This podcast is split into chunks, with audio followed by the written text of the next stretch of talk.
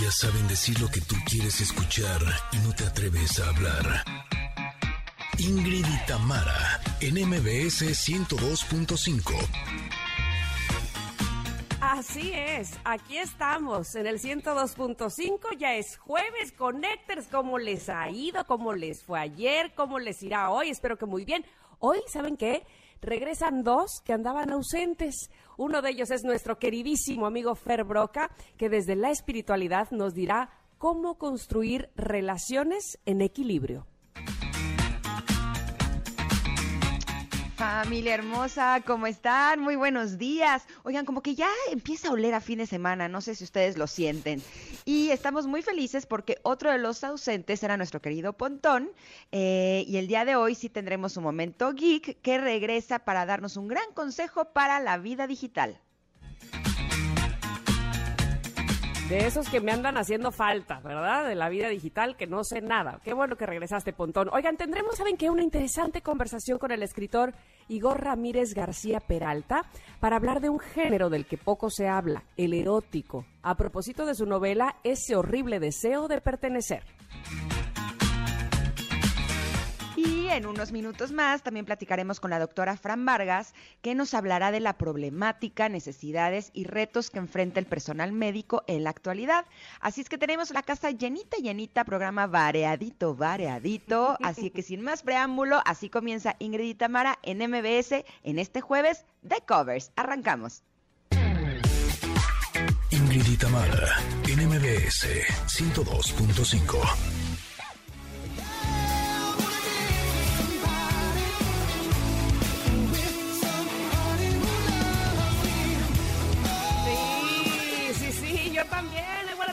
somebody, por favor. ¿Cómo están, muchachos? ¿Cómo están, Connectors? Espero que muy, muy bien. Este jueves de covers que abrimos con esta versión de I Wanna Dance With Somebody, pero cantada de, eh, con Fall Out Boy. Eh, escuchábamos esta versión apenas hace un par de días, la original con Whitney Houston, porque era día de su cumpleaños, y ahora, eh, este día de jueves de covers, pues la verdad es que me gusta también cómo suena, me prende, ojalá que a ustedes también los ponga de muy buen humor, iniciemos muy, buen muy bien el día. A todas aquellas personas que nos sintonizan en el 102.5, las saludo con mucho gusto, con mucho cariño. Miren, les mandé así, ¿sintieron el apretón? Así les mando ese apretón, abrazo. y también, por supuesto, a quienes están sintonizándonos en FM Globo 102.1 en Córdoba y en Comitán nos sintonizan en Exa 95.7. Para todos ustedes, un fuerte, fuerte abrazo este día, jueves. Y por supuesto que no dejo atrás a quienes eligen las plataformas digitales para escucharnos en nuestra versión de podcast. Qué bueno, qué bueno que nos piden, que nos dicen, oigan, ¿dónde están? Este, los que los estoy escuchando, nosotros escuchamos desde aquí, desde allá, y nos pone muy, muy contentas a toda la producción saber que así lo hacen. De verdad que, pues si no, si no, ¿para qué estábamos aquí? ¿No? Básicamente ese es nuestro cometido. Desde hace ya casi, si no, ¿para qué vine? Desde hace ya casi un año. Pero bueno, déjenme por favor presentarles a mi compañera y amiga Ingrid Coronado, que además de todo nos trae la pregunta del día. ¿Cómo estás, Ingrid? Uy, no, bueno, pues más feliz que perro con dos colas, ¿qué te digo? No, pues sí, o sea, muy ¿Imaginas un perro con dos colas? No, pues muy bien. Este, muy feliz. Pásame la felicidad. Los perros siempre se pavonean con la cola, ¿a poco no? Así, y la mueven a diestra y siniestra. Mi perro Jagger, que es un Golden Retriever, que tiene una cola larga, larga, con muchos pelos, pelos. Bueno, ahí va coleteando y va pegando contra todo cuando está súper feliz. Así es que sí estoy esta mañana. Eh, el día de hoy ha sido eh, un gran día para mí, así es que estoy muy feliz de poder estar con ustedes. Eh, espero que ustedes también hayan amanecido muy bien. Y como siempre se los decimos, si la cosa no está bien, si el ánimo está bajo, si lo que sea, ustedes no se preocupen, porque el día de hoy les hemos preparado un programa muy, muy especial. Y de lo que se trata el día de hoy, que es Día Internacional de la Juventud es de que nos sintamos jóvenes sin importar la edad que tenemos, ¿va? Ese puede ser nuestro trato del día. Eh, por eso, lo que queremos saber el día de hoy, que se celebra este día, es qué es lo que admiran de los jóvenes de hoy. ¿Tú qué admiras, mi querida Tam? Aunque nosotros seamos jóvenes de corazón. sí, sí, sí, totalmente. Pero yo creo que esa eh, fuerza, esa decisión de los jóvenes de hoy, que eh, no sé, a mí me parece mal llamada este, generación de cristal, eh, porque piensan que se quejan, pero en realidad es que alzan la voz de muchas cosas que evidentemente otras generaciones no lo hicimos así. No voy a decir este ni justificarme por qué, pero estas generaciones que alzan la voz y que dicen esto no puede seguir así, eso lo admiro muchísimo, que, que realmente respetan eh, su autenticidad a ellos mismos. Me gusta mucho, les admiro también. Si tú te fuiste bien profunda y ahora ya se me voy a ir. Ay, perdón. Bueno, su energía. Este no, que no les truena nada, francamente. A mí me truena el cuello, las rodillas, los tobillos, los pies, la cintura, la espalda. O sea, de veras, yo estoy vivo crujiente, o parezco cereal, francamente. Y veo a los jóvenes y bueno, ahí van ligeritos por la vida y digo, ay, qué padre, ¿no? Como que sí me gustaría de pronto ponerme este aceite que se ponen en las puertas para que no rechinen. Así me siento un poco. Pero eh, sí, finalmente hay muchas cosas que, que podemos admirar de los jóvenes de hoy y sí creo que tienen este otro chip, ¿no? Eh, parece a veces como algo un poco repetitivo el que pensemos así, pero sí vienen ahora sí que de fábrica con otras ideas, otros ideales.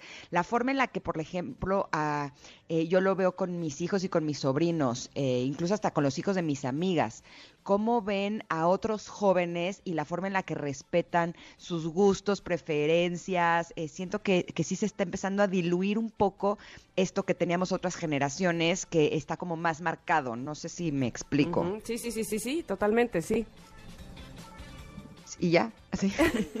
es que no quiero hablar mucho porque sé que trueno. Ay, entendí. yo, decía, síguele, síguele. Yo decía, tan breve. es que tenemos un tema con el micro de, de, de, Tamara que está tronando un poco. Entonces trato de hablar lo menos posible. Y, Ingrid me dice, ajá, sí, ¿qué más? sí, yo sí, ¿qué más? ¿Por qué no dice más? Ya entendí, ya entendí. Pero bueno, lo que queremos es que ustedes nos digan en redes sociales qué es lo que más admiran de los jóvenes de hoy. En lo personal, en mi Twitter, arroba Ingrid Coronado, acabo de publicar una encuesta eh, tengo tres opciones, los invito a que participen para poder eh, comentar más adelante cuál es toda su opinión. Y así nos vamos a ir un corte, pero regresamos con la carta del comentarot, que esta semana estamos probando nuevos tarots, nuevas cartas, y la pregunta del día de hoy en el comentarot está realmente espectacular. Somos Ingrid y Tamara y volvemos en unos minutos aquí al 102.5. Regresamos.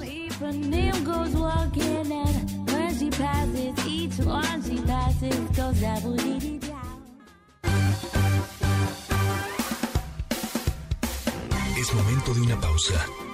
Ingrid en MBS 102.5.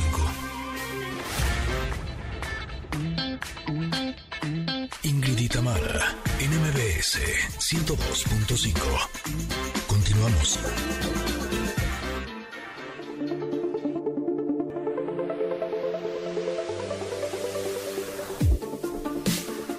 Llegamos a nuestro comentarot y debo decir que esta nueva modalidad en donde estamos probando diferentes eh, tarots me parece que está, está siendo divertido. Me gusta cuando eh, nos toca el tarot del día de hoy, que son preguntas que te ayudan a empoderarte. Y la pregunta del día de hoy eh, me gusta porque sin lugar a dudas yo sí creo que esa sería como el, el pilar fundamental de una vida plena y feliz. ¿A qué me refiero? Eh, la carta que sacó Tam el día de hoy eh, tiene esta pregunta y dice, ¿cuáles son aquellas cosas que te hacen sentir bien cuando las estás haciendo? Y justo me gusta mucho porque creo que eh, cuando los, las personas somos niños, eh, hacemos justo todo el tiempo estas cosas que nos hacen sentir bien cuando las estamos haciendo, pero conforme empezamos a crecer, cuando vamos pasando por la etapa de la adolescencia y después la, eh, somos adultos jóvenes, el día de hoy que es el Día de la Juventud, queda muy bien, empezamos a sentir que necesitamos hacernos más responsables. Y el problema es que empezamos a trabajar, empezamos a presionarnos con este asunto de la responsabilidad, después empezamos a tener hijos y ahí la responsabilidad se empieza a hacer cada vez más grande, hasta que llegamos a un punto, por lo menos eso me pasó a mí, en el que nuestra vida está llena de responsabilidades y mm. queremos eh, ser buenos en nuestro trabajo, queremos ser eh, buenos en nuestra pareja, queremos ser buenos eh, padres, queremos ser buenas madres y llega un momento en donde nos empezamos a olvidar de nosotros porque somos unas personas muy responsables y somos unas personas de bien. Sí, de bien para quién, de bien para todo el mundo menos para nosotros. Y entonces siento que la calidad de tiempo, de amor, de cariño que le estamos dando a todas esas personas que amamos no puede ser de la más alta calidad porque siempre tenemos que empezar por nosotros y eso lo hemos platicado en otras ocasiones. Y justo cuando yo llegué a ese punto de mi vida en el, en el que dije, es que sí, siento que estoy haciendo todo bien, ¿no? Estoy haciendo todo lo que tengo que hacer, estoy haciendo todo correcto, pero yo no estoy siendo feliz. ¿Qué es lo que me está faltando? Y justo descubrí que lo que me estaba faltando era hacer esas cosas que me hacen sentir bien cuando las estoy haciendo, que no tienen que ver con la responsabilidad, porque ojo, o sea, a mí me gusta mucho mi trabajo, eh, me gusta mucho estar con mis hijos, pero son responsabilidades. Eh, siento que esta carta nos está señalando aquellas cosas que uno hace simplemente por el gusto de hacerlo. Eh, estas cosas que haces en donde no te pagan o donde incluso pagas por hacer, ¿no? Y justo reflexionando sobre esta carta, me puse a pensar eh, qué es lo que hago yo, ¿no? Que me hace sentir bien cuando lo estoy haciendo. Y la que sale primero, así en mi listita, pues la verdad es que sí es cantar. Estaba tomando mi clase de canto hace unos días y justo me di cuenta que es algo que me gusta hacer, que realmente disfruto. Incluso, por ejemplo, cuando estoy buscando la canción que voy a empezar a, a practicar o con la que voy a trabajar en mis clases de canto, me doy cuenta que buscando la canción me estoy horas enteras cante y cante mil canciones para ver cuál me sale mejor, ¿no? y, es una actividad que realmente disfruto muchísimo y evidentemente no me pagan por hacerlo. Hay cantantes eh, que viven de eso, quienes les pagan por cantar y esa es su responsabilidad, aunque sea una de sus pasiones o talentos. En mi caso, cantar es algo que me gusta, que disfruto y que cuando me siento triste eh, canto canciones así como más eh, llegadoras, ¿no? Y me ayudan incluso a expresarme. Eh, cuando estoy contenta, canto canciones que son como más alegres. Cuando estoy enamorada, canto canciones de amor. Y siento que la música en mí ha sido un lugar que me ha ayudado no solamente a ser más feliz, sino a poder eh, expresarme de formas más saludables. Así es que me gusta mucho la invitación de la carta del día de hoy. ¿Tú, Tam, cómo sientes? ¿Cuáles son esos lugares que te hacen sentir bien cuando lo estás haciendo? Estaba esta mañana eh, tomando mi baño, mi regaderazo, este, después de haber ido a jugar. Y entonces decía yo, ay, no, necesito dedicarle más tiempo porque cómo me divierte jugar. Ah, pero también quiero este, dedicarle más tiempo a la onda de la bici y que quiero aprender a andar en patineta, que ahora que mi hija quiere andar en patineta, yo también me voy a comprar una, nada más que a ver si me encuentro un tiempo para andar en patineta. Y entonces pensaba, ah, pero eh, a ver, entonces si el radio, no, pero pues ni modo que el, radio es lo que más amo en la vida, ¿no? Entonces, este, sí, yo creo que, bueno, me hice una de bolas porque dije, ¿a qué hora quiero hacer absolutamente todo eso? Pero, y es lo que nos pasa, pero además estaba yo ubicadísima en justo estas cosas lúdicas o de juego o de no me importa ahora si me caigo porque de niña sí me importó y entonces ahora sí quiero hacerlo todo. Y me acordé también de cómo em, cuando, empezaba la, pandemia precisamente, em, yo tenía ya un récord de haberme metido, pero a clases de, de, postres, a clases de pintura con acuarela, a clases de canto y piano. O sea, dije yo, que una amiga me decía, pareces este, gringa retirada y sí, o sea, esta, e, e, esta ilusión que te da, como dices tú, este eh, palpitar del corazón de disfrutar algo donde no es que no tengas responsabilidad, sino que lo estás gozando inclusive hasta de que te salga mal, no importa. Es una gozadera realmente. De eso quiero llenar mi vida. Ahora, me faltan horas para el, para el día, ¿verdad? para hacer todo eso. Pero finalmente pensé tanto lo que debo de, como lo que no tengo obligación de hacer, sí debería disfrutarlo a ese nivel porque qué rico es al final del día decir, ah, qué bien me lo pasé. No le pegué a una bola, no me importa. Este, pinté bastante gacho hoy, se me pasó el agua en la acuarela, pero cómo lo disfruté, cómo fui yo, cómo este, tuve la libertad de, sentirme a gusto. Eso finalmente yo creo que es plenitud, ¿no? Que es para lo que uno eh, pues día a día estás eh, tratando de conseguir. Así es que me encantó esta pregunta del día que es, eh, se las voy a repetir, cuáles son esas cosas que hago que me hacen sentir bien mientras las hago. Y, y bueno, pues tener una, dos, tres, qué sé yo, las que tengan, pero que se sientan con esa plenitud y libertad de hacerlo, bienvenidas todas esas acciones y todas esas tareas. Yo digo que por lo menos tengamos una al día. Así vamos a comprometernos a tener por lo menos una actividad que nos guste, que nos haga sentir bien y que no sea una responsabilidad. Puede ser un deporte, puede ser un arte, puede ser incluso algo simple como salir a caminar. O el otro día, por ejemplo, eh, estaba con Emiliano y lo acompañé por un helado y de pronto encontré una tienda que está llena de eh, productos naturales, ¿no? Así vitaminas y, cosas así súper, súper naturalitas y así. No, no, no, bueno, me sentí en Disney, así.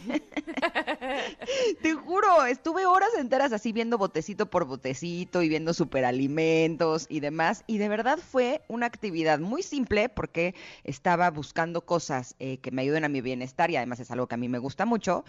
Eh, pero el estar en esa tienda y estar viendo etiquetas y viendo cosas así, de hecho fue algo súper, súper padre, lo disfruté muchísimo. En alguna ocasión leí un libro que se llama The Artist's Way, que es un libro que te ayuda a promover la creatividad. Y una de las actividades que te recomiendan en este libro es que eh, vayas a tiendas a las que no has ido antes eh, y puede ser una tienda de dulces, puede ser una tienda, te digo, la, la mía de, vitaminas, o sea, pero, y que estés un rato viendo cosas diferentes, porque de esa manera te sales como de lo tradicional y es una forma en la que tu creatividad se despierta, es como como algo bien padre. Y sí, a mí la verdad me hizo mucho bien estar ahí, aunque no compres nada, ¿eh? O sea, puedes estar nada más este, buscando o si encuentras algo padre, también se vale que te des ese gustito. Pero sí creo que es bien importante que aprendamos a tener eh, como prioridad en nuestra agenda las cosas que nos hacen sentir bien, ¿no? De acuerdo, totalmente de acuerdo. Esta carta, como siempre, está publicada en nuestras redes sociales, arroba Ingrid Tamara MBS. Eh, si la quieren ver, eh, los diseños de las cartas están bien padres porque son como si fueran cuadritos.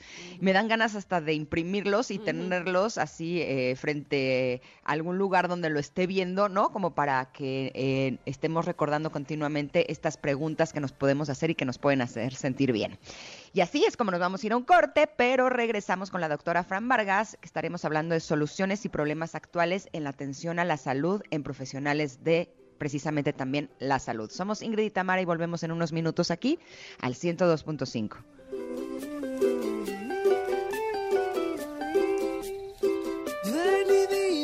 todas esas cosas, invítame a sentarme junto a ti, escucharé todos tus sueños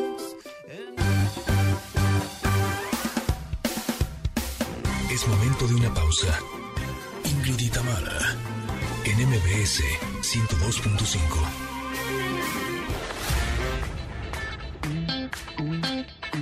Ingrid y en MBS 102.5. Continuamos.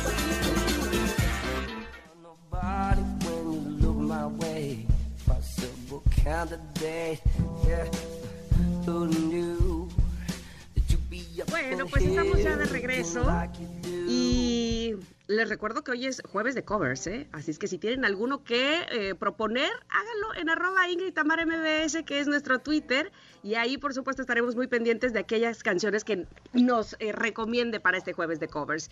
Y hablando de recomendaciones eh, y sobre todo de saber exactamente cuáles son los problemas actuales en la atención a la salud en los profesionales precisamente de la misma. Está con nosotros la doctora Fran Vargas, como el jueves pasado. Doctora, le damos la bienvenida, nos da muchísimo gusto que esté con nosotras y sobre todo para hablar de este tema tan, tan importante, problemas en eh, la salud, pero sobre todo con los profesionales de la salud. ¿Cómo está, doctora? Hola, muy bien, muy bien, muchas gracias, muchas gracias. ¿Cómo están ustedes? Muy contentas, doctora. Platíquenos, por favor, evidentemente en el pues ya más de año y medio, eh, los profesionales de la salud han sido unos verdaderos héroes, guerreros, se han puesto al frente de esta batalla, de esta pandemia, como los mejores, sin duda alguna. Pero, ¿cómo, cómo se encuentra todo, eh, todo el equipo profesional de la salud? Pues mira, Tamara, la verdad es que quisiera platicar sobre este tema. Siempre hablamos de COVID y es un tema que poco se ha hablado es eh, nosotros los profesionales de la salud, y hablo en general profesionales de la salud porque englobamos todos, ¿no? Odontólogos, dentistas, nutriólogos, psicólogos, eh, obviamente médicos, médicos especialistas, tenemos en sí muchos problemas que no se hablan debido a usos y costumbres o hábitos mal llevados, mal llevados. Y es lo que quiero platicar es sobre un modelo de atención a la salud y un modelo que ya es obsoleto y que pues estamos en medio del siglo XXI y que nadie se ha puesto realmente a pensar cómo podemos mejorar esto y cuáles son los problemas de base que tenemos los profesionales de la salud. Y para hacer un poquito de, de como poner en contexto, quiero platicar rápido, por ejemplo, tú sabías que el código de Hammurabi en el 6000 antes de Cristo estaba la ley del talión, que era el ojo por ojo, en donde si el paciente moría, el médico debía ofrecer su vida. Imagínate, en 460 antes de Cristo, o sea, pasaron 5000 años con esa mismita ley. El Código de Hipócrates es, es un texto, ¿no? Que todos sabemos que es el Código de Hipócrates y nos regimos nosotros en eso, pero él inventó, o más bien él descubrió y él separó la medicina basada en evidencias y separó que todo lo demás ya era magia o embrujos. Entonces desde ahí empezamos a tomar como esta medicina basada en evidencias y que él inventó el modelo que conocemos hoy en día del paciente enfrente del médico y el médico le hace una historia clínica y de ahí le hace un, una anamnesis, que así le llamamos una historia clínica. Y no fue hasta 1890, o sea, fueron nuevamente casi 2000 años, en que un cuate que se llama Abraham Flexner fue el que descubrió las especialidades médicas.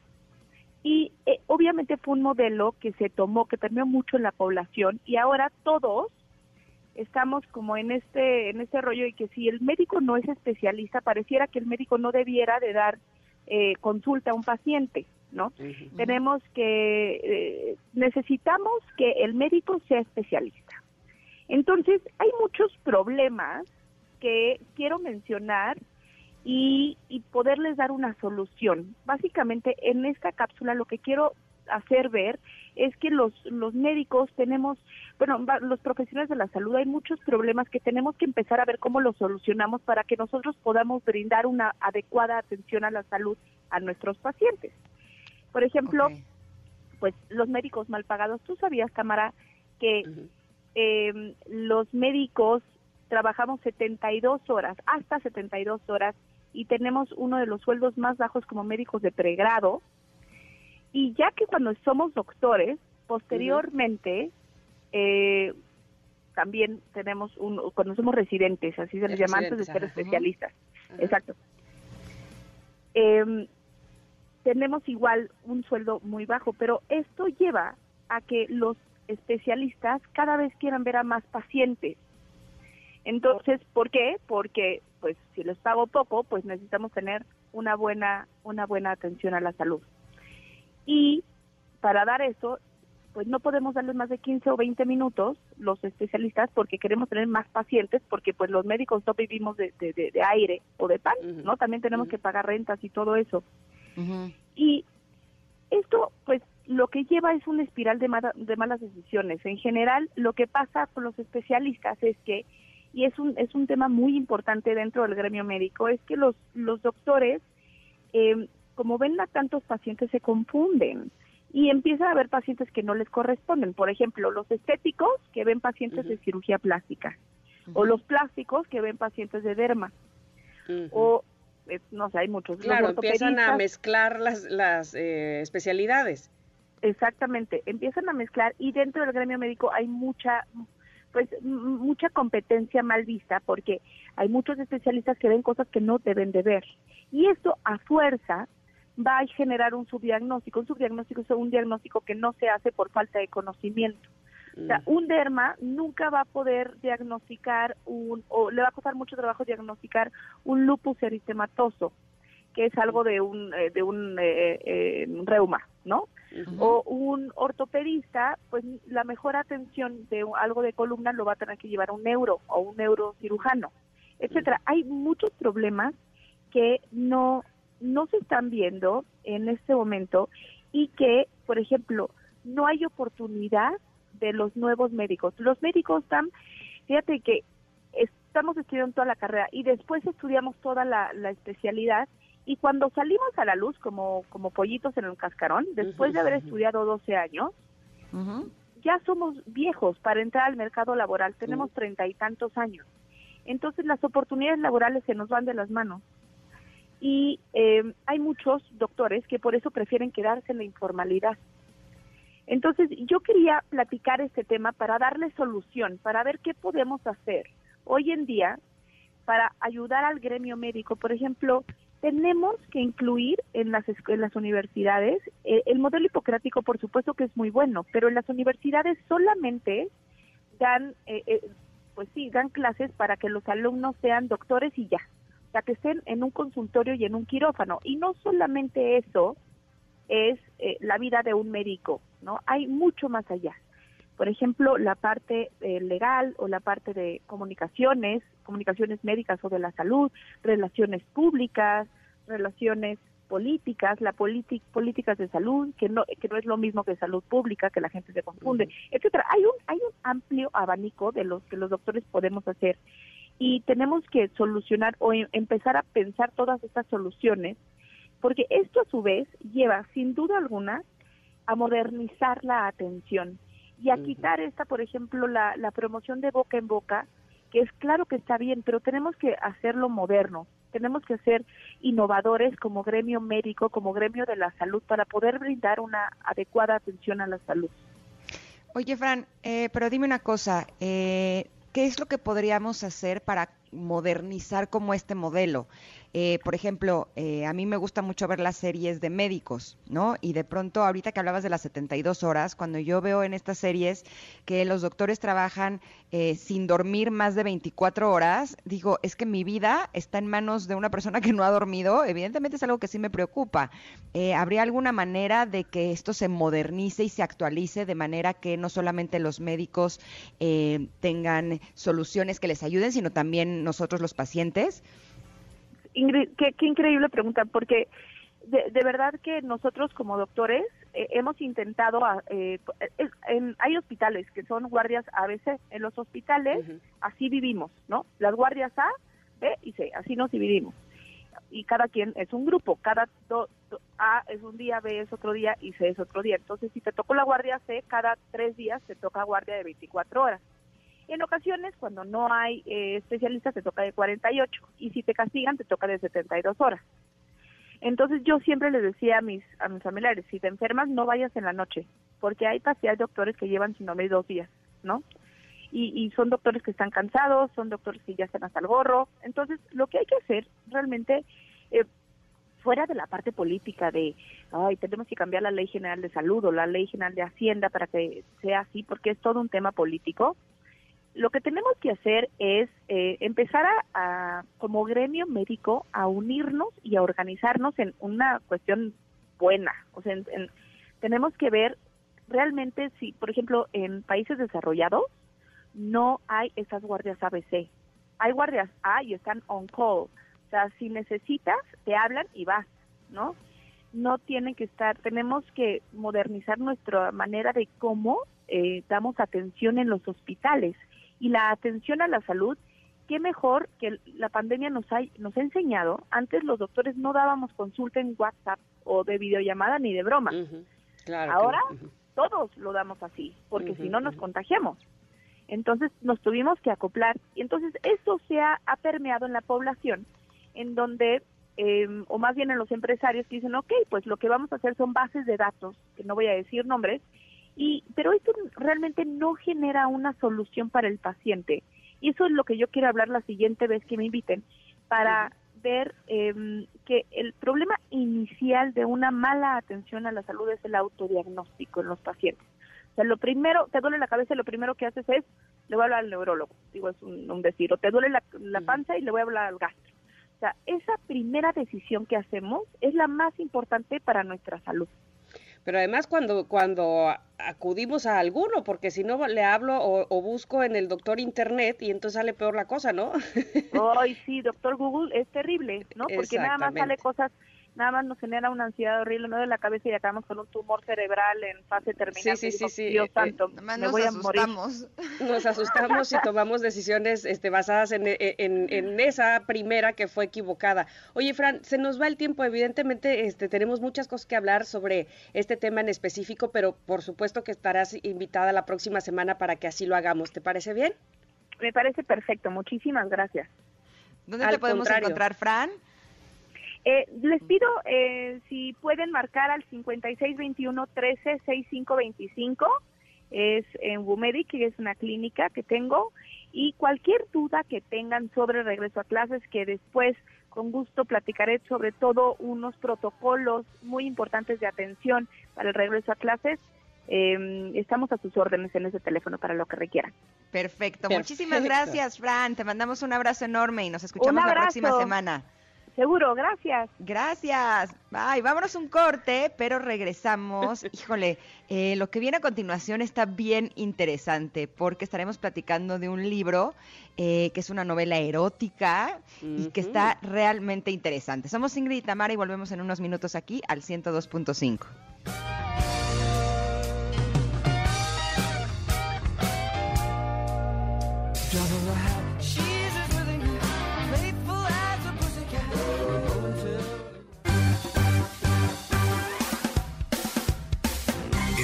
de una pausa.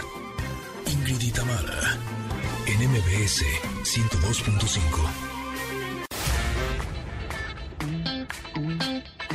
Ingrid y Tamara, en MBS 102.5.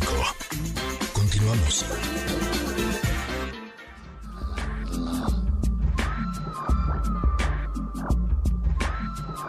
¿Qué tal la canción que nos pusieron para presentar a nuestro siguiente invitado?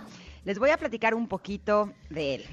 Eh, resulta que él es un escritor hispanoamericano, nació en Cuba, creció en México y en Alemania, abandonó la carrera de Relaciones Internacionales en el Colegio de México para estudiar interpretación en The Lee Strasberg Theater and Film Institute de Nueva York y posteriormente Derecho en la UNAM y obtuvo un máster en leyes por King's College de Londres.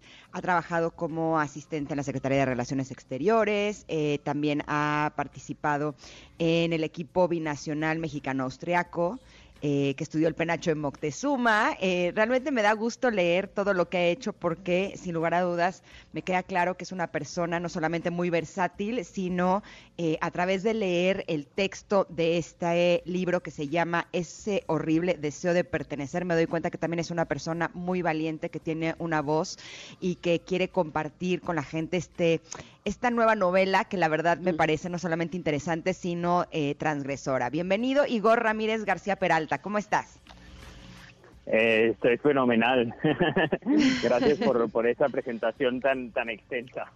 Me da mucho gusto porque eh, cuando nos informaron que te íbamos a entrevistar, eh, nos enviaron tu libro, nos dijeron que es una novela erótica eh, y me hizo recordar cómo hace algunos años, cuando a mí me hablabas de erotismo, yo siempre pensaba que erotismo es sexo. ¿No? Eh, des- eh, después de eso empecé a leer algunos libros de George Bataille, incluso hasta tomé mis clases, y me di cuenta que el erotismo es mucho más que sexo. Y al leer tu novela, eh, con eso confirmé que realmente así es. Cuéntanos de este libro eh, tan interesante, de esta novela que se llama Ese horrible, horrible deseo de pertenecer. Bueno, creo que la parte del erotismo, sin duda, sin duda alguna, es, es fundamental para la novela, pero eh, cada uno de esos encuentros, cada uno de los de los momentos, eh, de los encuentros eróticos, eróticos, sexuales que hay, son momentos de, de inflexión para el personaje, ¿no? Que van contando la historia. Que creo que más allá de una novela erótica es una es una novela también de, de formación eh, que sigue la vida de este de este chico eh, León Rodríguez cuando tiene cuatro, cuando tiene 24 años y ese constante deseo de pertenecer eh, que todos hemos sentido en algún momento. Oye, hola Igor, ¿cómo estás? Ah, eh, te saluda Tamara. ¿Qué tal, Tamara? Oye, justamente, mira, estaba yo escribiendo esa pregunta para ti. Salirnos de nuestra auténtica personalidad o como dicen por ahí, eh, achicarte para caber, a todo mundo nos ha pasado precisamente para pertenecer. Eh, básicamente esa fue como la chispa o la idea original que, que tuviste para enfocarte en este tema en específico eh, en el libro o cuál? ¿Cómo, ¿Cómo surge, digamos, el tema principalmente? Bueno, eh, confieso que la novela tiene muchas, eh, muchos fragmentos que son un poco autobiográficos, sin ser, una, sin ser una autobiografía, pero es más bien autofiction o ficción basada en, en experiencias propias.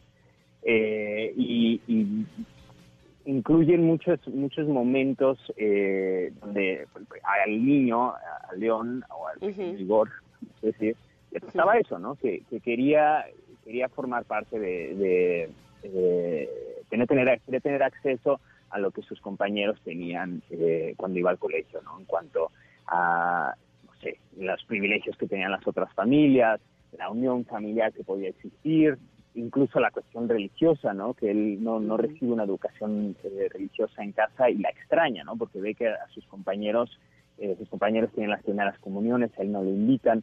Entonces tiene esa constante del, del deseo de pertenecer que, eh, volviendo al tema del erotismo, está sin, sin duda alguna también muy relacionada a la parte del erotismo, pero también a una cosa igual de humana que es eh, y universal, que es la necesidad de, de afecto. Ahora dime una cosa, eh, les voy a leer cómo empieza este libro, que Sí. se me hace muy interesante. Dice, desde aquella mañana de agosto llevo el olor a chicharrón prensado impregnado entre labio y nariz. Brota de vez en cuando, como cuando el agua de la ducha reaviva un perfume que se quedó escondido en la piel.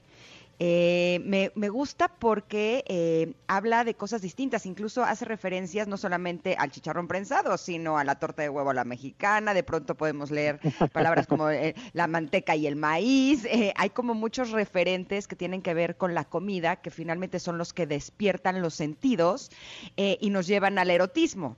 Esta novela, ya nos decías que habla de León, León quiere pertenecer, pero ¿a qué es a lo que quiere pertenecer? Porque evidentemente León no es una persona eh, común, es una persona especial, es una persona diferente. ¿Qué es eso que él anhela? Bueno, él anhela tener un lugar en el mundo donde se sienta seguro y amado, ¿no? Que creo que eso lo anhelamos todos eh, de distinta manera y lo expresamos de distinta manera, pero eso es lo que él más quiere en la vida. Eh, el problema es que eh, no, no sabe dónde eh, encontrarlo, no sabe ni siquiera cómo buscarlo, ¿no? Y por eso se irá de bruces una y otra vez eh, en, esa en esa búsqueda. Y, y eh, también refería un poco de lo que decías de, los aromas y de los sabores, bueno, para mí eso es, muy importante, ¿no? Y eso va eh, de la mano de- del erotismo y de todos los de todos nuestros sentidos. Yo tengo una tengo una nariz muy eh, muy inquieta y, muy eh, muy poderosa también. Entonces mucho me entra, mucha información me entra, me entra por la nariz, por eso, eh, por eso lo incluí tanto en la novela. Y se nota, ¿eh? Se nota eh, y, y nos lo transmites. Oye, de- eh, haciendo la analogía de que un libro, como decíamos hace unos días, Ingrid, que un libro es como un hijo para su autor. Y cuando uno tiene un hijo, uno sabe este, de qué pie cojea, ¿no? Y, y- y sabes también este, cuáles son sus virtudes y las presumes y demás. Pero digamos, eh, Igor, que este libro, ¿en dónde estuvo, eh, si es que lo tuviste, por supuesto no lo doy por hecho, en dónde estuvo, digamos, el atorón, dónde estuvo, ay, esa parte donde quizá no podía continuar o que me costó más trabajo, ¿cómo lo, cu- ¿cuál sería, digamos, ese punto? Bueno, lo que más trabajo me costó fue la parte de la infancia de, de León, ¿no? Porque es una infancia también precoz en algunos sentidos, ¿no? Tiene un, un despertar eh, sexual eh, muy temprano y, y me costó mucho trabajo encontrar la voz de ese niño, ¿no? Algo que sería, o sea, cómo expresaría un niño de, de 8, 9, 10 años esas inquietudes. ¿no? Entonces ahí fue donde eh, más me detuve y, y- y, eh, pero creo que al final hay, hay un capítulo que creo que es, es mi, mi capítulo favorito, que es donde establece una, una relación, una complicidad con una persona que no conoce a través del teléfono. eh, eh, y, y él es un niño y le hace creer a- al hombre con el que habla periódicamente que es una mujer. ¿no? O sea, ni siquiera le ha cambiado la voz. eh, y tienen conversaciones completamente eróticas, ¿no? Pero dar con esa voz fue lo que más, lo que más trabajo me costó. Oye, Igor, y dinos una cosa, ¿tú crees que se puede eh, satisfacer el deseo de pertenecer? Yo creo que puedes aprender a... eh, siempre lo tenemos, ¿no? Todos tenemos inseguridades y, y- y sale y, a- y brota ese, ese deseo que está muy relacionado con las inseguridades. Pero creo que sí, creo que podemos calmarlo, que podemos aprender a, a estar contentos donde, donde estamos y con quien estamos, sin duda alguna. Me encanta. Igor, esta obra, esta, esta novela la podemos encontrar evidentemente ya en, en físico, también en digital. También en digital, en digital está, está en todo el mundo. Yo estoy ahora mismo en, en España, así que mis amigos, vivo aquí en España, mis amigos lo están comprando en digital acá, pero en, Buenísimo. físico está en México, en, en Gandhi, en el sótano, en Péndulo, en del Libro, etcétera, etcétera. Igor, ¿tienes redes sociales que también puedas compartir con nuestro público? Igor. Ay, Igor. Sí, aquí estoy, aquí estoy, perdón. Ah. Estabas en España, pero, pero te nos fuiste a Hola, más hola. lejos, creo. Ahora sí, ahí estás, Igor. ¿Cuáles son tus redes sociales? Oh, oh. No, tenemos No, problemas. no. Bueno, ya las Pero bueno. buscaremos entonces. Por supuesto. De entrada, es, eh, recomendarles, el nombre es Ese horrible deseo de pertenecer, esta novela erótica de Igor Ramírez García Peralta, que como ya bien nos decía, está en librerías, por supuesto también en digital. Ojalá que podamos saber este dónde lo podemos localizar también a él personalmente. Pero bueno, pues agradecidas contigo, Igor. Ya no se escucha, ¿verdad? No, no, ya no regresó. No, bueno. Pero bueno, te mandamos un abrazo enorme, Igor. Gracias por haber estado con nosotras. ¿No? Ay, Vámonos mientras a un corte, Tam, ¿te parece? Sí, vamos, vamos a un corte porque por supuesto tenemos más. Ahora sí que el regreso de Fer Broca, el regreso de Pontón y por supuesto seguimos con nuestros jueves de covers. Gracias también por escribirnos cuál es su cover favorito en arroba Ingrid Tamara MBS. Volvemos después del corte.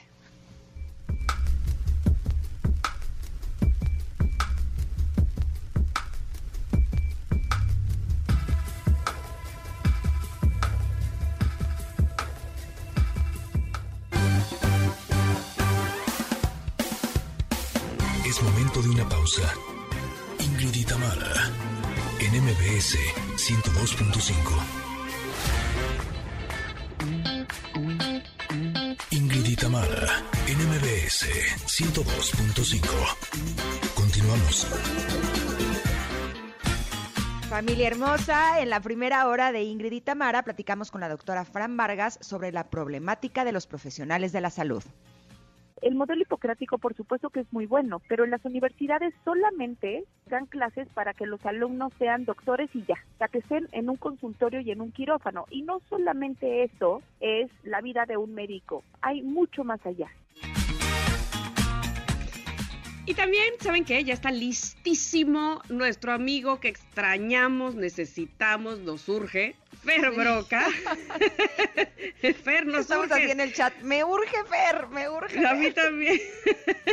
Pero bueno, para hablar de las relaciones en equilibrio, equilibrio y eh, su maravilloso viaje, que si no tuvieron oportunidad de verlo, todavía está posteando algunas cosas por Instagram que no se pueden perder por Egipto, por África, en fin. Además, nuestro amigo Pontón con el momento geek de la semana. En fin, todavía tenemos muchas cosas. Quédese con nosotros, somos Ingrid y Tamara en MBS. Continuamos.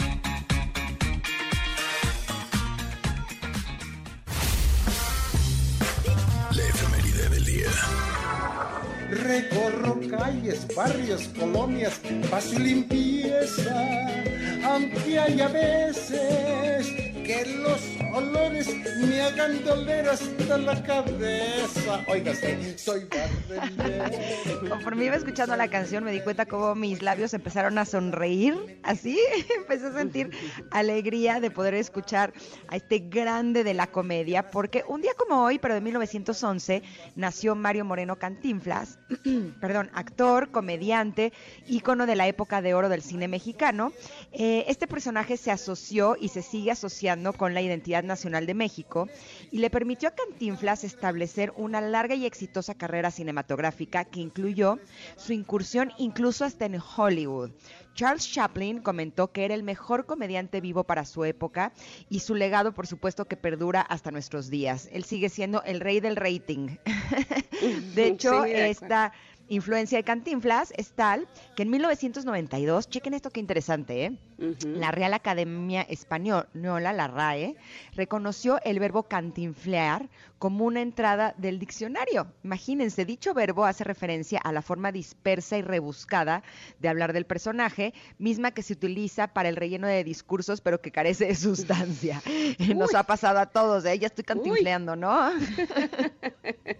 Sí, sí, sí, sí, sin duda, este, bueno, a mí puedo mencionar dos de las películas que más me gustan de Cantinflas, una que realmente admiro eh, por, por el guion, es la versión de Romeo y Julieta que tienen toda en verso, pero, pero chistosa, pero cómica. Está impresionante ese, ese texto de Romeo y Julieta de Cantinflas. Y la otra, pues ahí está el detalle. Mm, Bueno, pues hoy eh, hubiera cumplido años el gran Mario Moreno Cantinflas. Y, hoy sabes también qué? es... Yo, ¿sí? yo que trabajé muchos años en televisión, eh, estuve nada más que 19 y cada que veíamos que iba yo a tener un programa de televisión, pero que estaban programando en la competencia una película de Cantinflas o algo del Chavo del Uh, ya 8, valió. era como, sí, así de, no, pues, pues va a estar difícil. Así. Y mira que competimos hasta con Ricky Martin, ¿no? Y Ajá, con Ricky ajá, Martin ajá. nos defendimos. Y yo en ese entonces me acuerdo que decía, es que yo vería a Ricky Martin. me estaba compitiendo a mí. Ok, así estaban las cosas. Pero con Cantinflas estaba pero con complicado. Cantinflas o con el Chespirito o el Chavo del Ocho si era de bueno, bye. No hay manera de hacer nada. Bueno, pues mira, va nuestra felicitación y nuestro abrazo, porque hoy hubiera cumplido 110 años Mario Moreno Mm. Cantinflas. Y hoy también es Día Internacional de la Juventud, que ya platicábamos de eso justo eh, empezando eh, el programa, porque nuestra pregunta del día, que está posteada, por supuesto, ahí en nuestras redes sociales, arroba Ingrid Tamara MBS, sobre qué admiran de la juventud, es la pregunta para quienes eh, quieran contestar. Muchas gracias para quienes ya lo han hecho. Esta fecha promovida por la ONU, que busca conseguir la participación de los jóvenes en todos los ámbitos de la sociedad para solucionar los desafíos a los que la juventud precisamente se está enfrentando día a día. Y actualmente tenemos la población juvenil más grande de la historia. Según datos de la ONU, en el mundo hay unos 1.800 millones de jóvenes con edades comprendidas entre 10 y 24 años y se trata de un colectivo frágil que hay que proteger, por supuesto, pero a su vez con gran potencial y del cual tendríamos que aprender muchísimo también. Totalmente de acuerdo. Así es que estas fueron las efemérides del día de hoy y ahora sí vamos con nuestra dosis de espiritualidad. Ingrid Tamara en espíritu y conciencia con Fer Broca.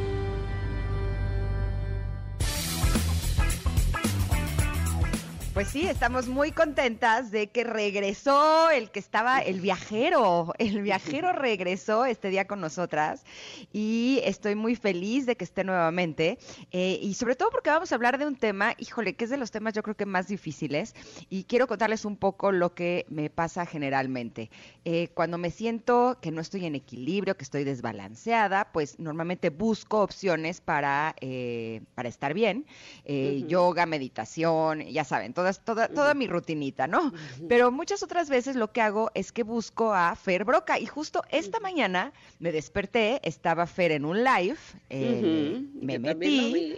Estaba hablando de justo el balance, incluso hasta contó un cuento bien padre, a ver si nos los cuenta ahora, y, y sí, sí fue como una manera en la que logré encontrar ese centro que estaba buscando. Por eso me da un enorme gusto que esté nuevamente con nosotras y que vaya a compartir toda esta sa- sabiduría que nos hace tanto bien. Tenemos nuestra dosis de Fer Broca, que ya nos surgió un poco. Fer, Ah, ¿cómo qué estás? cosa, eres un Muy bien, bálsamo, Fer. regresando de viaje y ya dispuesto y puesto para ustedes y para todo el auditorio precioso que la sigue. Eh, bienvenido. Eres un bálsamo tan necesario. Bueno, bueno, no sabes cuánto disfrutamos también de tu viaje a través de tus redes sociales y los gorilas y los elefantes y las eh, pirámides. Qué bárbaro, qué manera de transmitirnos eh, todo lo que hay allá. Muchísimas gracias de antemano y qué bueno que ya estás aquí. Sí, ¿cómo te Ya fue? de regreso, padrísimo. La verdad es que fue un viaje muy aleccionador, muy del espíritu y yo le quiero contar al, al auditorio que yo provengo de una familia muy sencilla, muy chambeadora y que cuando uno es chavito, bueno, en mis tiempos veía National Geographic y Discovery y el 11 para ver esos programas y ahora que tengo la oportunidad de estar ahí con todo el ánimo de compartir, de poder acercar a la gente una experiencia linda, es como lo transmito, con la mejor intención y la buena vibra, porque de repente todos soñamos como- con estar en esos lugares y qué padre que cuando alguien los puede visitar nos pueda acercar a todos a ellos, ¿no les parece? Sí, por Ya supuesto que, que sí. sí. totalmente de acuerdo contigo. Oye, mi Fer, pero el tema que vamos a hablar el día de hoy es un tema que creo que nos hace eh, mucha falta, que es tener relaciones en, el, en equilibrio. ¿Cómo logramos eso? Es, es un tema bien interesante y quiero empezar explicándoles un concepto de la terapia sistémica de las constelaciones familiares que se llama compensación. Quiero que se queden esta palabrita ahí grabada en su interior.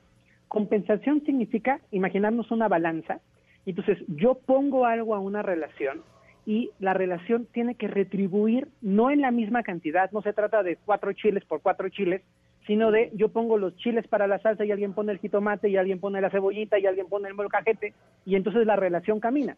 Pero si yo tengo que poner los chiles, la salsa, el jitomate, los- el molcajete y aparte llevarla a tu casa y darte la salsa y tú me dices es que no me gustó, la relación se descompensa. Y Sí, la salsa te va a volar por la cabeza. el molcajete. Exactamente. Y es que y es que nos pasa mucho en las relaciones que a veces no sabemos cómo dar y cuánto dar. Y seguramente mucha gente que nos está escuchando o nosotros mismos a veces hemos dado de más en una relación. Cuando yo pongo en la relación y pongo en la relación y pongo en la relación, pero no hay reciprocidad, descompenso la relación. Esto puede ocurrir en las relaciones de pareja, en las relaciones de sociedad, en las relaciones con nuestros hijos, y me van a decir, ¿cómo? A los hijos hay que darles todo. Y la respuesta sa- sanadora, saludable sería, no, no todo, hay que darles con amor lo que es útil y bueno, no dar de más.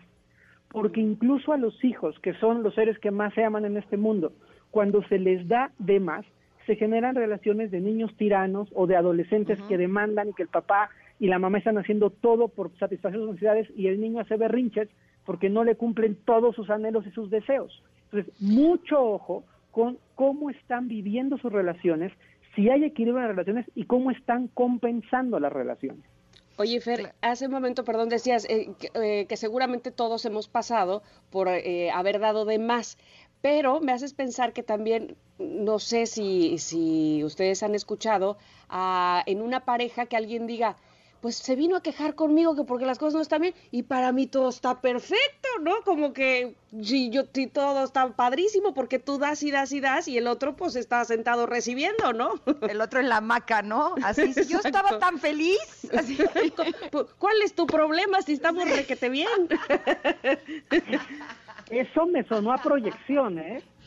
Pues puede ser, sí, porque uno se acostumbra a que das, como dices tú, hasta el full y cuando te detienes y dices, a ver, ¿y qué pasó de allá para acá?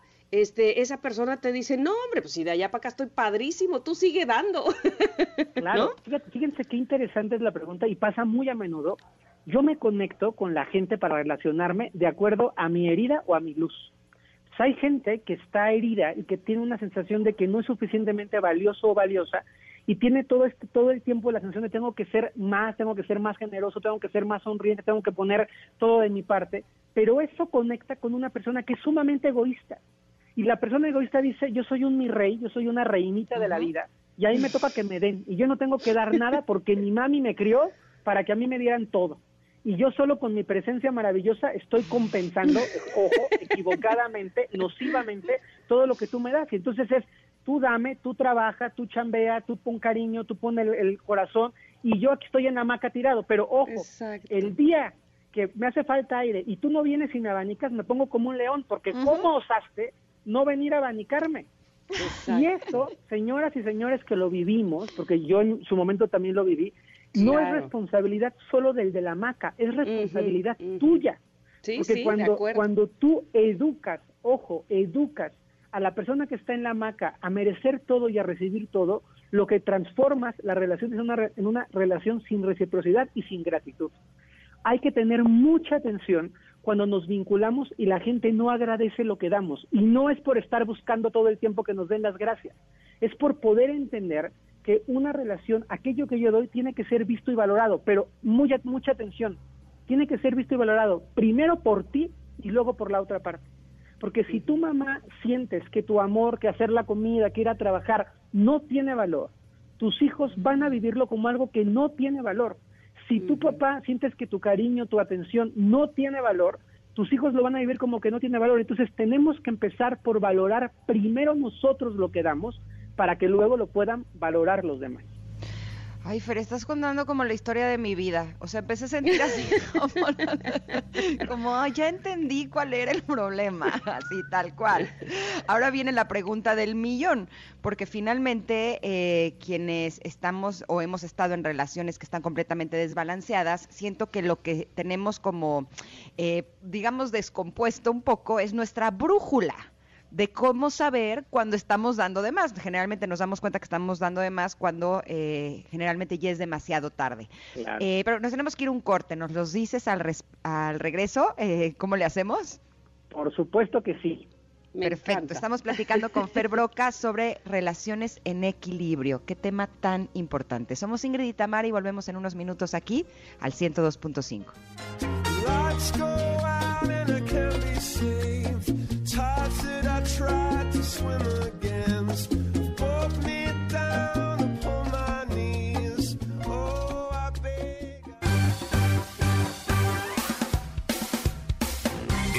de una pausa. Ingrid y Tamara, en MBS 102.5. Ingrid y Tamara, en MBS 102.5. Continuamos.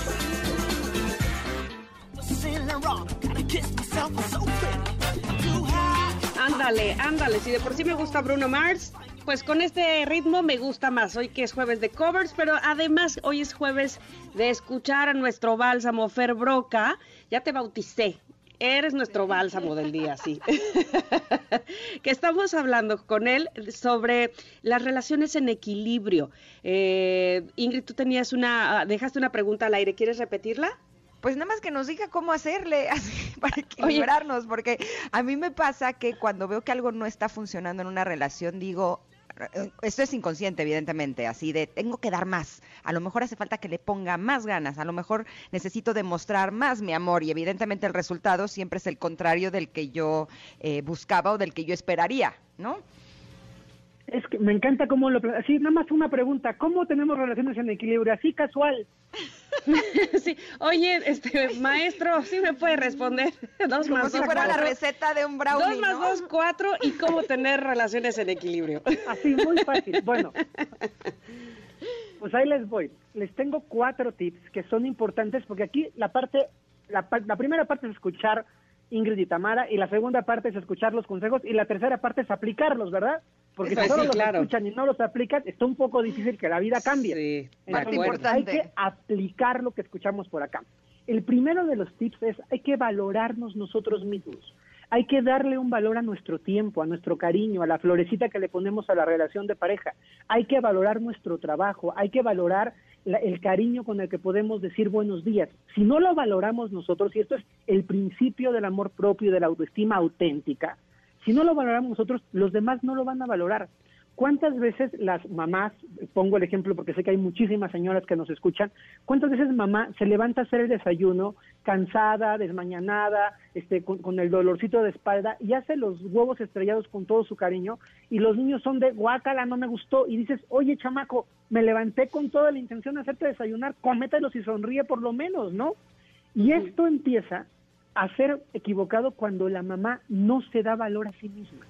Darnos valoración es un principio esencial para que los demás nos puedan valorar. ¿Queda clarísimo? Sí, Totalmente, totalmente. sí. clarísimo. Y hay que valorar lo sencillo y lo grande. Hay gente que solo valora el dinero que pone. Hay gente que solamente valora los cuadritos que tienen en el abdomen. Pero hay que valorarnos integralmente. Hay que valorar nuestra paciencia, nuestro tiempo. Yo hay algo que atesoro muchísimo y es la presencia. Cuando tienes una relación de pareja que te escuche, y cuando te esté escuchando, te está escuchando a ti con toda su energía y toda su atención puesta, eso tiene un valor y hay que aprender a sentirlo primero nosotros. Por supuesto. Segundo punto importantísimo Segundo, va. aprender a pedir. muchas veces la gente que da mucho está esperando que la persona de enfrente entienda y sea recíproca por naturaleza. Y hay gente que no sabe, que no tiene idea, porque su mami crió un monstruo o una monstrua. Y entonces no tienen idea de que les toca corresponder a los demás. Así como hay gente maleducada que no sabe decir gracias o que no puede decir por favor porque no lo educaron, hay gente que no tiene la capacidad de ser recíproco. Entonces, a ti te corresponde pedir y te corresponde decir, a ver, si yo estoy este, constantemente siendo la cariñosa en la relación, me gustaría que tú también fueras cariñoso conmigo. Y si estás casada con un orangutancito que no entiende mucho, le describas lo que es ser cariñosa. Que me hagas piojito tres veces, me des un besito en el cachete y me pongas la cobijita y me tapes con cariño. Esta sensación del pedir, ojo, a veces la persona que está enfrente no la puede dar, pero por lo menos tú ya hiciste tu chamba de decir y expresar lo que tú necesitas. Aprender a pedir lo que necesitamos es abrir una puerta para que la otra persona tenga algo con lo cual ser recíproco. ¿Queda entendidísimo? Sí, Sí, pero además dijiste sí. algo que se me hace súper interesante, Fer, que es que con nuestros hijos no solamente se trata de darles, sino que también se trata de aplicar con ellos las mismas reglas en las relaciones, no solamente para que la relación contigo como padre o como madre sea más sana, sino que les estás enseñando cómo se van a relacionar con los demás. es, Tenemos una responsabilidad enorme de no crea- eh, criar monstruitos o monstritas, ¿no? Es que, ¿sabes qué? Ocurre de veras en el mundo que de pronto vemos hombres y mujeres, porque esto no tiene nada que ver con el género, que son infinitamente egoístas. O sea, esta gente que de veras dices, es que no puede ser todo lo que te están dando y tú eres incapaz de, de regresar una mirada compasiva, pero claro, ves a su, a su mamá Sí, o ves sí. a su papá y dices, ya, te- ya entendí todo. O sea, todo Sí, tu sí, sí. problema psicológico está de- dado desde los dos años. Totalmente. Ay, me están llevando, me están llevando como a 1998. Ustedes. Estoy teniendo un déjà vu tan grande. Pero donde te voy a decir una cosa, yo aprendí algo. Sí, este, u- a- ese orangután, como dices tú, este, con todo respeto a los orang- orangutanes, o ese monstruito, pues, este, Con te todo hace- respeto a los monstruitos también. a los monstru- te hace, pero ojo, uno acepta. Y ese es, yo creo que regresar al primer punto ese de valorarnos, ¿no?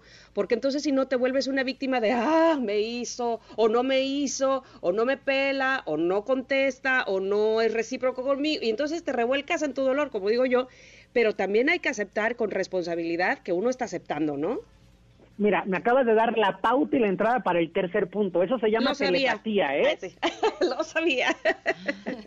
El tercer ¿Cuál es? punto, que es todo lo que tú tienes, acabas de decir, se llama autolimitación. Y es poder preguntarte tú a ti hasta dónde estoy dispuesto a dar. O sea, por ejemplo, un, un ejemplo muy, muy práctico. Yo soy cariñoso. ¿Cuántas veces le mando seis mensajes de WhatsApp diciéndole mi vida hermosa, qué linda estás hoy, cómo te quiero, cómo te extraño? Y seis mensajes que no me responde, ten límite. Y di, mando cinco mensajes y si no me contesta, ya no mando el sexto. Porque eso tiene que ver con aprender a autorregularnos.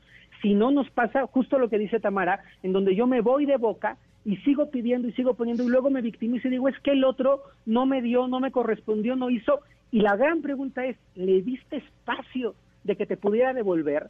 ¿O das tanto, lo saturas tanto, eres tan incondicional que el otro no tiene capacidad de respuesta porque a veces no le permitimos responder. No sé si, si- si esto es claro. Es, Sí, mi hijo, sí. necesitas algo, ya está. Y antes de que pidas otra cosa, ya tienes el nuevo juguete y la nueva bicicleta. Y entonces vuelves un niño insaciable porque no le das permiso de que pueda digerir y de que pueda decir, oye, necesito algo para entonces poder intercambiar.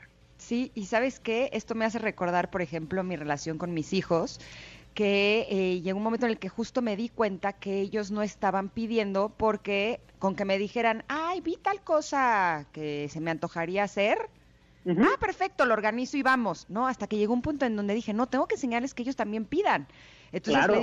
ya les contestaba, ah, sí, estaba padre, ah, qué padre, ¿sabes? Y me esperaba, así, como para orillarlos a que también eh, aprendan ellos a pedir qué es lo que necesitan y que no tengan todo el alcance de su mano. Y una imagen que me ayudó mucho, ¿no? Fer, es la de un río. O sea, si mi río de dar va de aquí para allá, o sea, si vemos esta imagen que el río eh, trae como esta fuerza, pues no hay manera de que algo venga contracorriente, ¿no? Como que aprender a equilibrar también esa energía del dar para que eh, de pronto no dar, para que entonces también podamos recibir, ¿no? Absolutamente, absolutamente de acuerdo y me encanta la analogía del río. Tenemos que entender que las relaciones se construyen desde dos partes, no desde una. Y una relación que se sostiene en el tiempo es una relación en donde ambos lados ponen. Si tú tienes una relación en donde solo estás poniendo tú, mucho ojo contigo. Y también al revés, si eres un monstruito o una monstrita que solo estás recibiendo, sé compasivo, ponte las pilas y empieza a ser recíproco y a dar. De acuerdo. Y el, y el cuarto punto, que es un punto que, nos, que es maravilloso para mí, yo, lo- yo lo practico muchísimo, es actuar desde el amor. Y fíjense qué importante. A veces en las relaciones, cuando tenemos temas de codependencia o cuando tenemos una relación tóxica, te- actuamos desde el miedo. Entonces, ya no le digo qué guapo estás porque, se lo, porque lo piense, sino para que no se enoje. Y ya me, me apuro a, a tener la mesa puesta para que no se enoje. Y ya hago las cosas por miedo a que el otro reaccione o responda o se vaya o me deje. Y entonces, todo lo que me está motivando a actuar es miedo, miedo a perder, miedo a no ser querida, miedo a ser abandonado, miedo a no tener la respuesta que necesito. Y cuando actuamos desde el miedo, ya se amoló la cosa, porque el miedo solo engendra relaciones abusivas. Entonces tenemos que decir, por miedo no voy a actuar, por miedo no voy a sonreír, por miedo no me voy a vestir de tal manera o a desvestir de tal manera. Tengo que aprender que la relación sana se construye cuando actúo desde el amor. Entonces, si desde mi amor quiero levantarme a hacer de desayunar o quiero levantarme a hacer de cenar o quiero tener un detalle con el otro, increíble. Pero si es desde el miedo de tengo que comprarle flores porque si no se me va a arrancar la pantera o tengo que hacer tal cosa porque si no va, a estar de, de malas las, el fin de semana, eso es un indicativo peligroso y es un principio de una relación en desequilibrio. Entonces, actuemos desde el amor. Pero desde el amor a mí mismo primero, ¿no? Exacto. Porque además des- después este, se nos hace tan normal, y lo entrecomillo por supuesto, que cuando sucede justo lo contrario, como debería de ser, hasta dices, ay, algo quiere, ¿no? Este, cuando, o sea, yo entro a una nueva relación. Este, y, y cuando Ernesto de repente me tenía este desayuno, lo que sea, sin, sin yo pedírselo, yo decía, ¡Ah! ay, ¿qué pasó? Que algo, algo habrá hecho, porque estabas acostumbrada a lo otro, ¿no? Decías, este, normalizabas el, el- el- justamente el miedo o no hacer las cosas con libertad o que el otro no hiciera nada. Qué cosa más rara. Eh, sin duda, ¿eh? Nos, nos- acuérdense que los seres humanos somos seres habitua- de hábitos. Y a veces nos habituamos a la mala vida y se nos olvida que podemos vivir bien. Y a veces nos habituamos a las relaciones corrosivas y se nos olvida que podemos vivir de otra manera. Y yo comparto totalmente tu, tu experiencia, Tamara, y seguramente Ingrid también ha tenido algo similar, que de Claro. repente cuando te tratan bien, te sacas de onda. Y es como, no me trates bien, ¿qué te pasa? Trátame mal porque no sé cómo reaccionar frente a un buen trato. Ah, se me olvidaba que esto era lo normal. Esto es lo Claro. que debe suceder realmente. No, y por el otro lado, también tenemos que saber que cuando una persona está abusando y le ponemos un límite, siempre se va a enojar, ¿no? Claro. Y yo me acuerdo que antes cuando eso sucedía decía, es que lo, yo, o sea, como que el problema fue mío, ¿no? O sea, yo Claro. hice algo mal y por eso se enojó. Hasta que después entendí que no, se enojó porque estaba abusando y estaba muy a gusto abusando de mí, ¿no? Totalmente. De acuerdo. Totalmente. Ay, a qué- nadie, qué tema a tan nadie le gustan los límites. Díganme, díganme. A No, nadie le gustan eh, los límites, pero al abusador menos. La verdad. Es verdad. Seamos Es, honestos. es- es el primero en quejarse. Con- Claro. conclusión, de, conclusión de este programa. Si tienen un, un monstruo, regrésenlo con su mamá. Va. Done. Muy bien. Oye, Pues, Fer, la- Más es que sabes que Fer estaba viendo esta mañana que te estaba sintonizando en el live, que vas a tener eh, una masterclass esta noche. Me gustaría que también invites a nuestros connectors. Ah, pues padrísimo. Tengo una masterclass que tiene que ver con el despertar. Es bien importante entender que todo lo que nos está pasando, esta tercera ola, estos movimientos interiores, nos están haciendo un llamado a despertar. Entonces, hoy a las 8.30 de la noche, en vivo, por mi Facebook, eh, Fer Broca, o por Instagram, arroba ferbroca1, voy a hacer una masterclass totalmente gratuita que se centra específicamente en poder mostrar cómo tenemos que tener fundamentos para despertar, cómo podemos despertar a la vida, cómo podemos despertar en la armonía, cómo podemos hacerlo de una manera bonita, fluida y feliz. Me encanta. 8.30 de la noche, arroba ferbroca1, broca como broca de taladro. Ahí encuentran a mi querido Fer Broca. Me Soy, encanta. soy un barboncito, por si no me ubican, uno que salga con barbita, ese soy yo. Y es más, más que un barboncito, es una persona muy querida por todos los que le conocemos y te agradecemos tanto, Fer, que ya estés de vuelta aquí con nosotras. Siempre, muy contento y muy agradecido con ustedes también. Besos al auditorio y a compensar. Acuérdense de la palabra, compensar. Te agradecemos Perfecto. muchísimo, ya te extrañábamos, Fer. Te mandamos un abrazo enorme un y nos escuchamos la próxima semana. Seguro que sí. Abrazo y besos. Bye. Abrazos, Bye, oigan, bye. y me- se me ocurre que si eh, escuchando a Fer Broca creen que hay alguien a quien le pueda servir esta información, que esté viviendo alguna relación que no es equilibrada, que no tiene balance, eh, esta tarde publicaremos el podcast en nuestras plataformas digitales. Mándenselos, creo que es un buen regalo el eh, poder escuchar lo que él nos dijo, porque por lo menos a mí me sirvió muchísimo y me ayudó sobre todo a entender cómo han estado funcionando eh, alguna de las relaciones en mi vida y sobre todo cuál es el, el- la medicina que podemos aplicar para que todo funcione mejor. Y aplicar estos cuatro puntos que nos dio que precisamente están como para profundizar y saber cómo Sí. andamos, andar, andarnos midiendo, digámoslo así.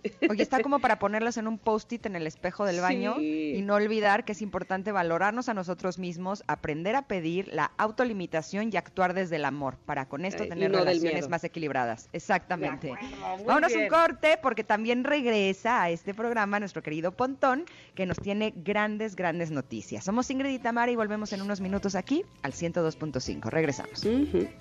Mañanas con tres soles y múltiples visiones, montañas transparentes, anémonas de luz.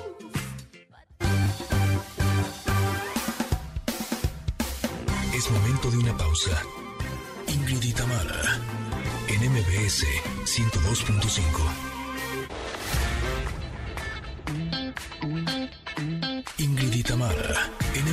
MBS 102.5. Continuamos.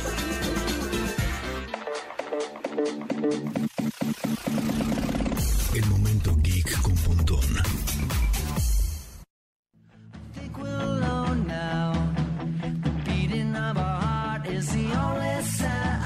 ¿Qué tal tu canción de bienvenida, Pontón? Te habíamos Bien. extrañado, ¿eh? ¿Cómo estás? Muy bonita, muy bonita. ¿Todo bien? ¿Ustedes qué tal? Bien, ¿Qué bien, me muy trajiste? bien. Ay, sí. No, ¿Qué nos trajiste? Ay, ajá. ¿Qué- ¿Cómo te fue? ¿A dónde fuiste? ¿Qué hiciste o qué? Ah, fui un viaje ahí interesante porque, bueno, ah, no sé si les ha pasado o seguramente la gente que nos está escuchando, pues tenían un viaje ya planeado para el 2020, ¿verdad? Ujú, Pero ujú. pues no, pues, no se podía uno. Y entonces lo fuiste como que recorriendo y pateando y más fechas y hasta que, bueno, pues estos términos y condiciones que hay entre aerolíneas y hoteles te dicen, no, pues ya no te puedo aguantar más, ¿no? O sea, ya Ujú. o vienes o lo pierdes, ¿no? Entonces, este, pues ya eh, tuve que aprovechar ese, ese, ese viajecito que ya tenía pagado desde hace muchos meses y pues ya, en caliente. Qué bueno. Vamos. ¿Ya dónde Qué te bueno. fuiste? Ah, Estados Unidos ahí a un lugar muy divertido, este, a Colorado. Mm. Ah, muy bien, muy, Muy bien. bien, muy bien. Oye, pero cuéntanos, ¿de qué vamos a hablar el día de hoy? Bueno, pues eh, seguramente ¿Cómo nos eh, vas a ilustrar?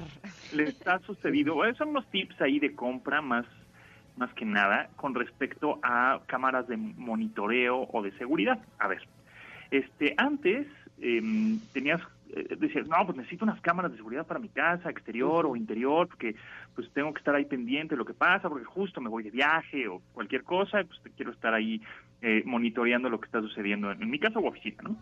Pero pues era antes un rollo porque eran cinco o seis cámaras, que era un cable gigantesco, súper largo y necesitabas a cinco personas a que te instalaran y a que te taladraran la pared y entonces el cable llegaba como a un tipo de...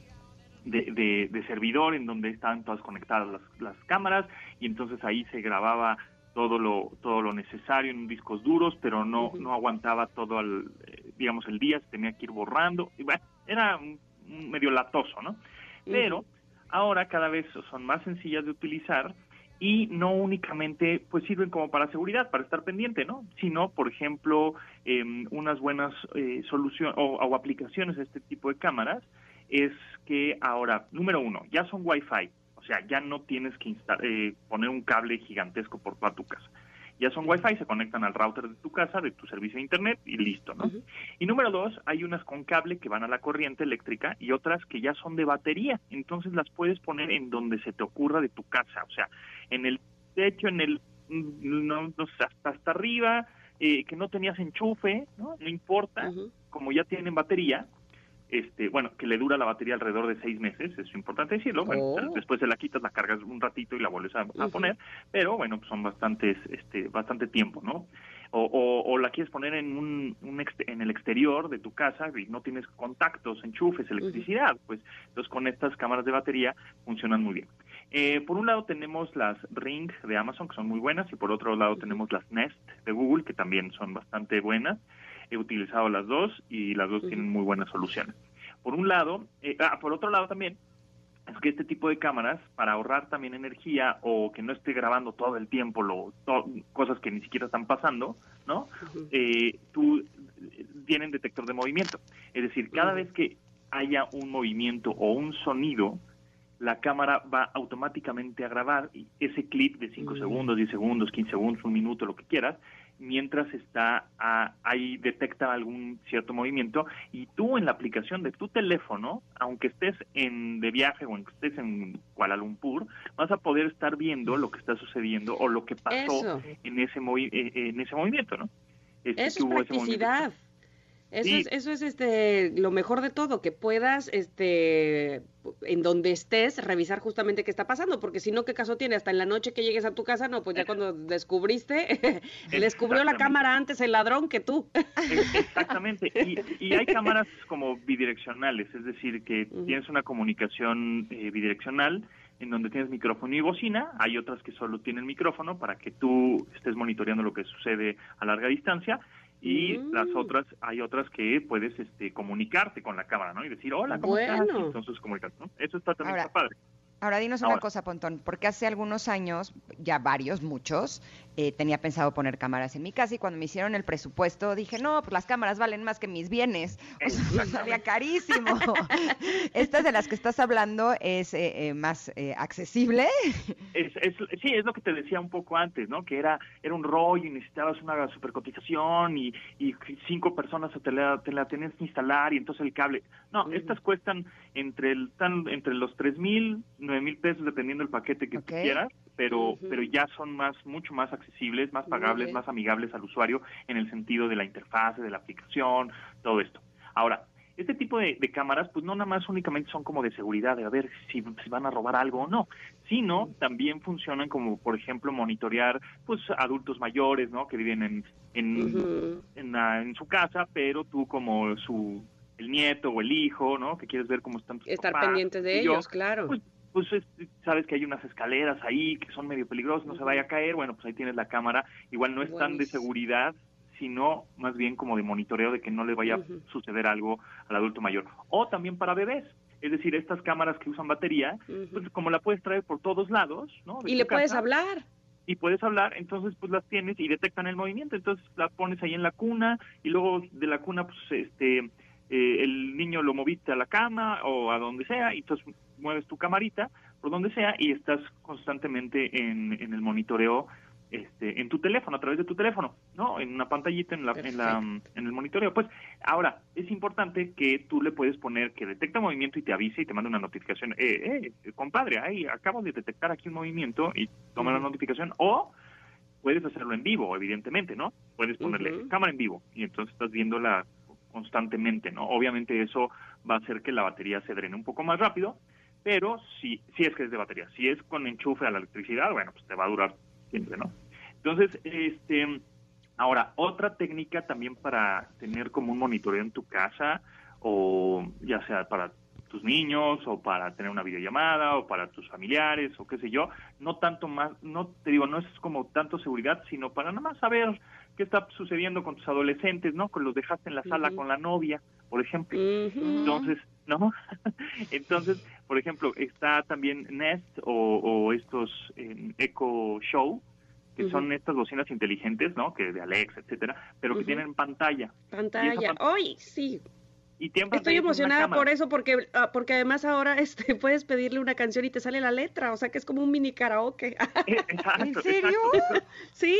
¿Qué tal? Eso O sí me el interesó. O hasta el video te puede salir, me encantó. Así es, sí, la verdad es que son muy prácticas porque además puedes ver hasta series de televisión o puedes, bueno, televisión obviamente streaming, etcétera, puedes escuchar el radio, evidentemente, en Sí. un 5, Este, puedes hacer muchas cosas con este tipo de bocinas inteligentes con pantalla, pero una de estas que luego la- a la gente no se le ocurre decir, ah, menos, pues tiene una cámara y una pantalla, pues puedo de manera remota, este, este, por ejemplo, en la calle, ¿no? O en movimiento, qué sé yo, pues puedo este, eh, accionar esa cámara del, del Nest o del, del Alexa con pantalla y este y puedo ver lo que está sucediendo en mi casa, puedo comunicarme con esa persona o puedo decir, oye, se me olvidó algo, ¿no? Cualquier cosa, pues. Entonces, eh, la verdad es que ya el tener una cámara de seguridad ya se ha, eh, se ha vuelto mucho más versátil, más amigable, más obviamente más fácil y no únicamente, repito, es como para tener, ay, de, se vaya a meter alguien a mi casa, ¿no? Digo, esa es una de las funciones principales. Esenciales, claro. Claro, pero también para monitorear,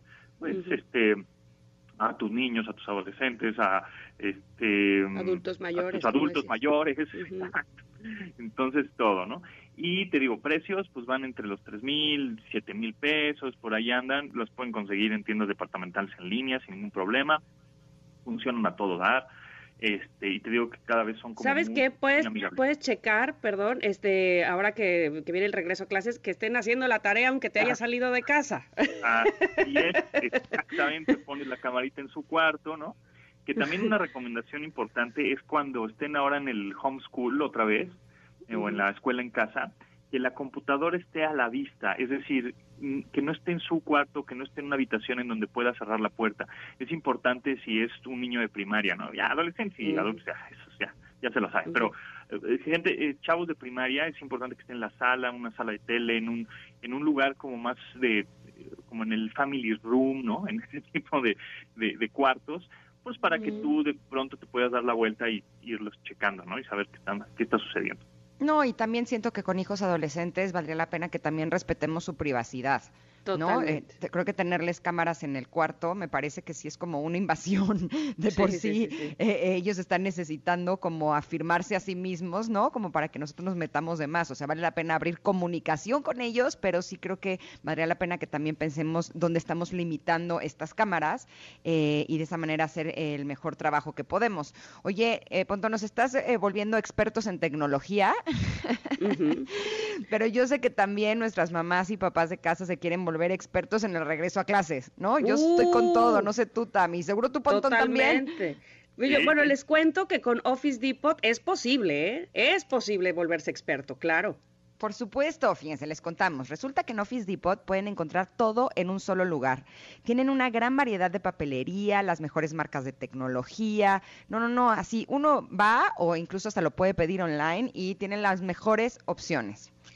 Claro que sí. Además, ¿sabes que Los expertos en regreso a clases tienen los mejores precios, mm, las mejores promociones. Así es que, por favor, no lo pensemos más, mamás, papás. Vayamos a Office Depot, que son los expertos en regreso a clases. No Por hay que perder tiempo, chicos. Vamos ahí de una vez. Claro, cada vez valoramos más el tiempo, ¿no? Y si sabemos Sí, que podemos sí. encontrar todo en el mismo lugar, pues mejor vamos con los expertos en regreso a clases, que son eh, los de Office Depot, porque ahí todo es posible. Gracias, Pontón. Gracias a ustedes. Oye, Te ¿dónde te escuchamos en un encontramos? ratito. Y ahorita a las 12, ahí escuchen 902.5 que vamos a hablar de cosas bien padres, interesantes y divertidas. La van a, A ver, ¿cómo de qué? Ah, pues este, de muchas cosas. Uh, mira, ahorita te digo. Este, porque aquí tengo la escaleta a la mano, por supuesto. Déjame, me Este, acuerdo. vamos- no, vamos a hablar de un software de contabilidad que es importantísimo, Oh. de verdad, que de pronto este lo conozcamos y también para todos los, los contadores y los que no son tan contadores y que llevan sus finanzas. Este, hay una solución muy muy fácil para, para ustedes y para los que tienen un despacho de contabilidad enorme, ¿no? Y que llevan muchas cuentas, también esta esta solución de Compact E es súper buena porque ya todo está en la nube, ya no tienes que instalar nada en tu computadora Ay, ni en tu teléfono, todo abres el navegador y ahí haces todo. Me encanta, me encanta así que tengamos practicidad y todo pueda ser así a través de la nube. Muchas gracias, Pontón. Te escuchamos la próxima semana y, por supuesto, ahorita en tu programa a las 12. Ey, venga, pues muchas gracias. Gracias, A ti, abrazo vámonos a un corte. Regresamos rápidamente aquí a MBS 102.5. Somos Ingrid y Tamara. Volvemos.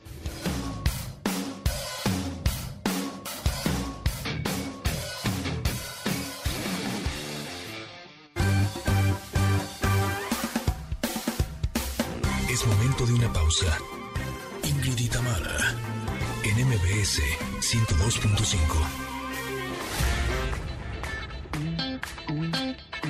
Ingrid en MBS 102.5. Continuamos.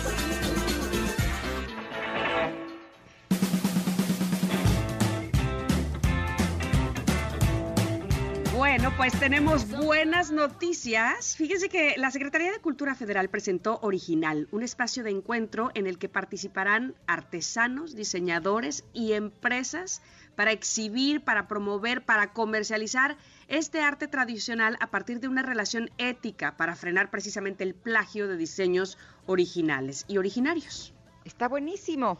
Sí, este sí. evento, anunciado en el marco del Día Internacional de los Pueblos Indígenas, se llevará a cabo en el Complejo Cultural Los Pinos del 18 al 21 de noviembre y va a contar con pasarelas, salón de negocios, foros, conferencias y debates sobre apropiación cultural. Ay, habría que darnos una vuelta, está bien Ay, padre. justo, ojalá pensé eh, ahorita que dijiste del 18 al 21 de noviembre, ojalá que lo- todos los semáforos nos puedan eh, hacer llegar ahí. Yo que estoy fuera, me encantaría, me encantaría eh, ver esta pasarela.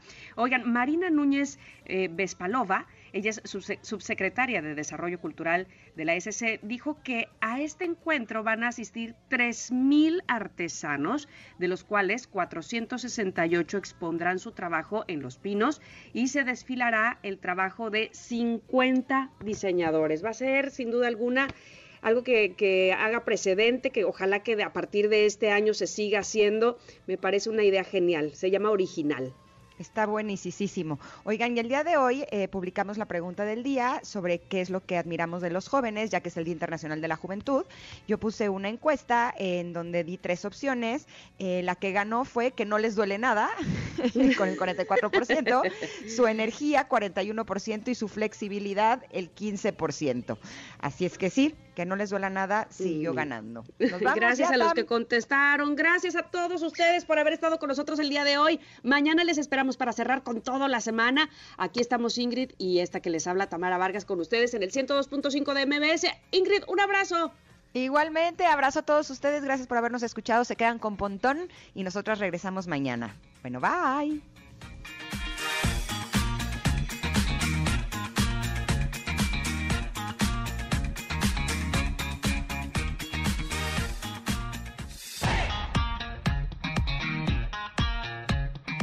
Ingrid y Tamara te esperan en la siguiente emisión, MBS 102.5.